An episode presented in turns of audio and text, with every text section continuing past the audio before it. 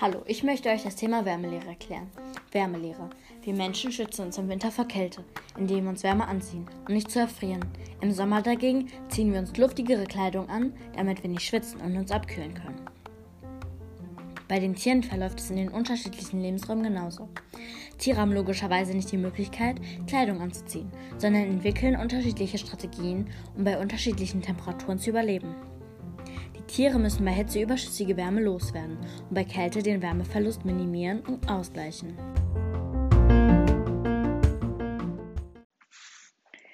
Bedeutung und Ablauf der Wärmelehre. Hierbei ist es wichtig zu verstehen, wie Wärme übertragen wird.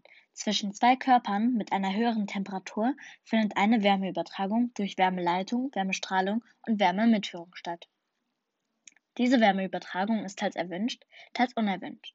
Wenn wir zum Beispiel unsere kalten Hände im Winter ins warme Wasser legen, dann werden sie dadurch warm, denn Wärme fließt automatisch in unsere kalten Hände. Damit die Hände wärmer werden, also eine höhere Temperatur als vorher haben, muss das Wasser eine höhere Temperatur haben als unsere Hand. Geht thermische Energie vom wärmeren zum kälteren Gegenstand über. Dies nennt man die Wärmeleitung. Aber auch ohne Berührung kann Hand erhitzt werden. Wenn wir zum Beispiel die Hand über eine Kerze halten, steigt hier die erwärmte Luft über der Flamme auf. Das nennt man die Wärmemitführung. Halten wir unsere Hand ins Sonnenlicht, so wird thermische Energie nicht geleitet, sondern durch Wärmestrahlung transportiert. Bei allen dreien ist der Ablauf so, dass immer Energie vom Körper mit hoher Temperatur, Wasser, Kerze, Sonne zum Körper mit niedriger Temperatur übergeht. Dies könnt ihr auch in unserem Physikbuch Seite 118 bis 124 nachgucken. Wärmelehre im Sommer und im Winter. Der Mensch ist der Körper mit der hohen Temperatur. Im Winter muss der Wärmeverlust durch die Wärmeleitung, der Wärmemitführung und der Wärmestrahlung so klein wie möglich gehalten werden, um nicht auszukühlen. Im Sommer hingegen ist es umgekehrt. Da muss der Körper die überschüssige Wärme durch Wärmeleitung, Wärmemitführung und der Wärmestrahlung nach außen loswerden, indem man zum Beispiel schwitzt, ein Eis isst, in den Pool reinspringt und so weiter. Wärmedämmung. Die Maßnahmen zur Verringerung der Wärmeübertragung nennt man Wärmedämmung, da ein Wärmeaustausch zwischen den Körpern durch Wärmeleitung, Wärmemitführung und der Wärmestrahlung erfolgt, sind zur Wärmedämmung alle Maßnahmen geeignet, diese drei Arten der Wärmeübertragung zu erschweren. Lebensraum Kälte. Vor Kälte, wie wir wissen, wird geschützt, indem die Wärmeleitung zwischen den Tieren und der kälteren Umgebung möglichst klein gehalten wird. Wie sich die Tiere vor der Kälte schützen, sehen wir anhand der drei folgenden Beispiele. Pinguine. Pinguine sind Herrentiere. Sie bleiben immer zusammen, wenn es kalt ist. Wenn die Pinguine kuscheln, dann kommen alle ganz dicht aneinander und schützen sich somit vor der Kälte.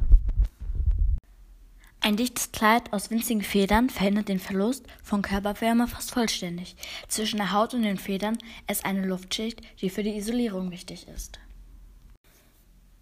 Die Füße und die Flügel sind 1 Grad Celsius bis 2 Grad Celsius kalt. Das Blut, das aus den Flügeln oder Füßen kommt, auch Extremitäten genannt, wird von dem Blut, das aus dem Herz kommt, aufgewärmt. Das Blut, was in die Extremitäten fließt, wird abgekühlt, damit nicht zu viel Wärme durch die Extremitäten verloren geht. Polarfuchs. Der Polarfuchs lebt in der Antarktis und überlebt Temperaturen von minus 70 Grad. Das Fell ist sehr dicht und besteht zu 70 Prozent aus wärmender Unterwolle. Um so wenig wie möglich Wärme abzugeben, hat er abgerundete kleine Ohren, die weniger Wärme abgeben, eine kurze Schnauze und kurze Beine. Um die Kälte zu überleben, hat er dickes Fell an seinen Pfoten. Es hält die Kälte an den Füßen fern und sorgt für mehr Sicherheit im lockeren Schnee. Er besitzt zudem einen buschigen Schwanz, womit er sich beim Schlafen zudeckt und sich zusätzlich wärmt. Eisbär. Der Eisbär hat zwar ein weißes Fell, aber seine Haut ist schwarz. Das weiße Fell leitet Sonnenlicht bis zur schwarzen Körperhaut. Dadurch wird die Wärmestrahlung besser absorbiert.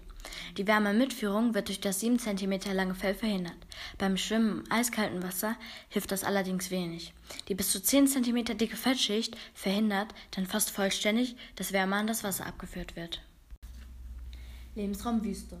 Bei hohen Außentemperaturen ist der Wärmeaustausch mit der Umgebung erschwert.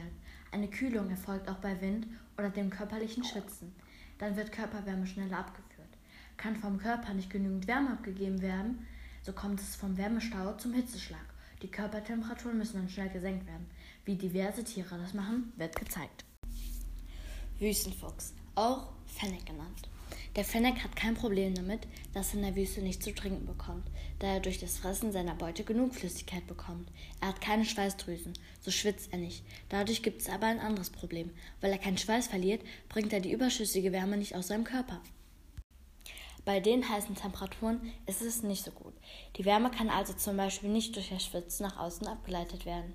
Doch auch hier hat die Natur eine Lösung gefunden. Der Wüstenfuchs hat große Ohren, über der die überschüssige Wärme nach draußen abgibt.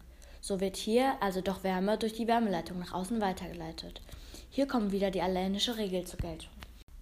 Im Gegensatz zum Polarfuchs hat er große Ohren, eine größere Schnauze und längere Beine, da er in warmen Gebieten lebt. Dies nützt ihm, um Wärme abzugeben, wohingegen der Polarfuchs als sein Artgenosse Wärme speichern muss. Jetzt zu den Schlangen Wüstenhornwipper und Seitenmillerklapperschlange. Wüstenschlangen müssen in einem sehr trockenen Klima überleben. Die Feuchtigkeit, die sie brauchen, beziehen sich auf die Körpersäfte der Beutetiere. Ihr Flüssigkeitsbedarf decken sie über ihre Nahrung. Sie klappen mit dem Schwanz und zischen nicht, um ihre Feinde abzuschrecken. Mit dem Zischen geht nämlich viel Feuchtigkeit verloren. Im heißen und lockeren Sand vorwärts zu kommen, ist schwierig. Doch die beiden Wüstenschlangen haben sich angepasst, indem sie sich seitwärts statt geradeaus bewegen. Dabei sind nur zwei Punkte ihres Körpers in Kontakt mit dem heißen Boden. Die Schuppenhaut beschützt sie vor dem Austrocknen. Sie vermeiden die Hitze des Tages und verhindern so, dass der Körper so stark aufgewärmt wird. Der Nebeltrinkerkäfer. Der Nebeltrinkerkäfer hat sich so entwickelt, dass wenn er frühmorgens trinken möchte, er sich ganz oben auf die Sanddüne stellt. Der Käfer streckt sein Hinterteil in die Luft, wo ganz kleine Tropfen von dem Nebel am Morgen an seinem Flügel haften, damit sie seinem Rücken entlang in den Mund laufen. Daher bekam er den Namen Nebeltrinkerkäfer. Der Käfer hat einen besonderen Panzer, der mit Wachs beschichtet ist. Dadurch gibt er mehr Wärmestrahlung an die Atmosphäre ab, als er von dort aufnimmt. Die Wärme wird somit nach außen weitergeleitet und die Wärmestrahlung der Sonne blockiert. Dadurch sinkt die Temperatur von seinem Rücken auf jener der Umgebung. Das Kamel. Die Nase dient als Klimaanlage, indem sie Wasserdampf der ausgeatmeten Luft wieder aufnimmt und zur Kühlung von Blut, Auge und Gehirn verwendet. Ein weiterer Trick, den die Kamele gezielt gegen die Hitze einsetzen, das sogenannte absichtliche Fieber. Bei extremer Hitze erhöhen die Kamele ihre eigene Temperatur auf 42 Grad Celsius. Das muss man sich mal vorstellen.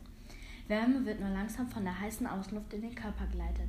200 Liter trinken sie in nur 15 Minuten. Dieser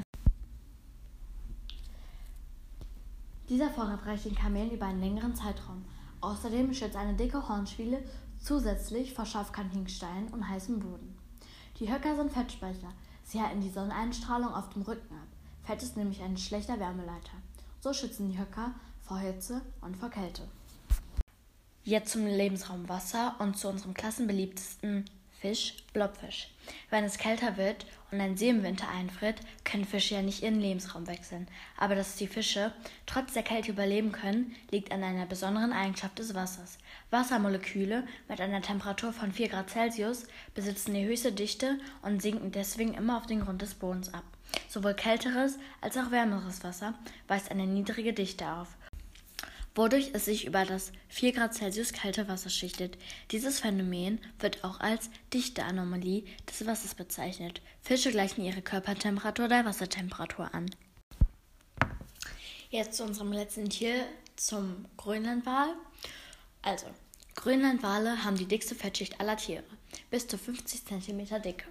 Das muss man sich erstmal vorstellen. Und ihr könnt auch gerne ein Lineal nehmen und gucken, was 50 cm sind und wie dick das ist. Und durch ihren Speck haben sie eine große Schutzschicht gegen Kälte und sind stark gedämmt. Sie haben ein ausgekügeltes Temperaturregulierungsmechanismus, um sich an die Temperaturwechsel anzupassen. Wale müssen eine konstante Temperatur von 36 Grad bis 37 Grad Celsius haben, das uns das Herz-Kreislauf-System versagt. Um in den tropischen Gewässern nicht zu überhitzen, durchbluten sie stärker ihre Außenhaut und halten den Temperaturunterschied zwischen innerer und äußerer Umgebung klein. In eiskalten Polarmeeren beschränken sie den Blutfluss dafür auf das Körperinnere, um möglichst wenig Wärmeenergie zu verlieren. Hier wird gezeigt, wie die Wärmeleitung zwischen dem Wal und dem kalten Meer kurz gehalten wird, um Wärme zu erhalten.